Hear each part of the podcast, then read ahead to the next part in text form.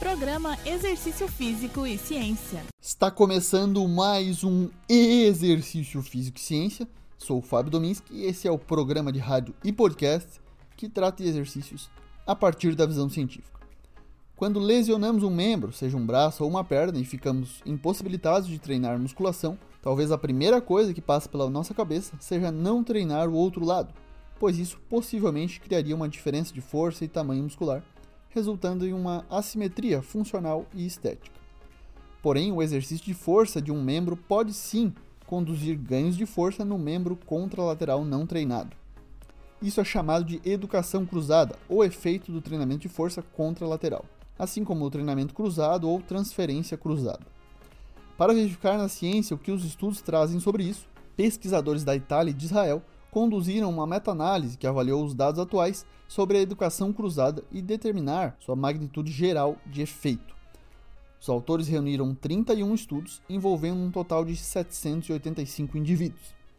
Um aumento de força contralateral significativo de 11,9% foi observado. No membro superior, um aumento de 9,4% na força muscular e no membro inferior, um aumento de 16,4%. Em relação ao tipo de ação muscular, efeitos significativos foram verificados em ações isométricas, aquelas em que não há encurtamento ou alongamento muscular, de 8,2%, mas também ações concêntricas em 11,3% e excêntricas de 17,7%, ou seja, resultados positivos quando treinamos o membro lateral não afetado pela lesão. Em estudo semelhante, mais antigo, publicado em 2006, que reuniu 13 estudos e 309 sujeitos, um aumento de 7,6 na força contralateral já tinha sido observado. Com a análise de artigos mais recentes, agora temos um aumento de quase 12%, que, embora seja um ganho moderado de força, justifica continuar treinando e não ficar parado esperando. A educação cruzada ou treinamento cruzado não é novo, foi descoberto em 1894. Porém, a crença popular ainda impera a respeito. Duas hipóteses tentam explicar o que acontece. A primeira é chamada de ativação cruzada e propõe que a atividade unilateral excita áreas motoras corticais ipsilaterais, do mesmo lado, e contralaterais também.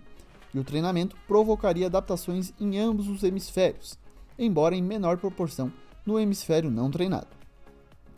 A segunda hipótese é chamada de acesso bilateral, em que o músculo homólogo, não treinado, pode acessar as adaptações unilaterais de treinamento por meio da comunicação interhemisférica das áreas motoras associadas.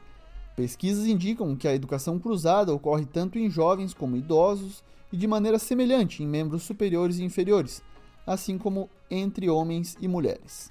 Então, se você machucou um lado do seu corpo, não deixe de treinar o outro. Isso pode ser importante para a sua evolução.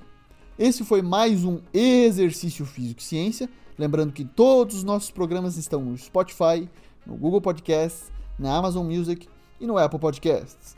Um abraço e até a próxima.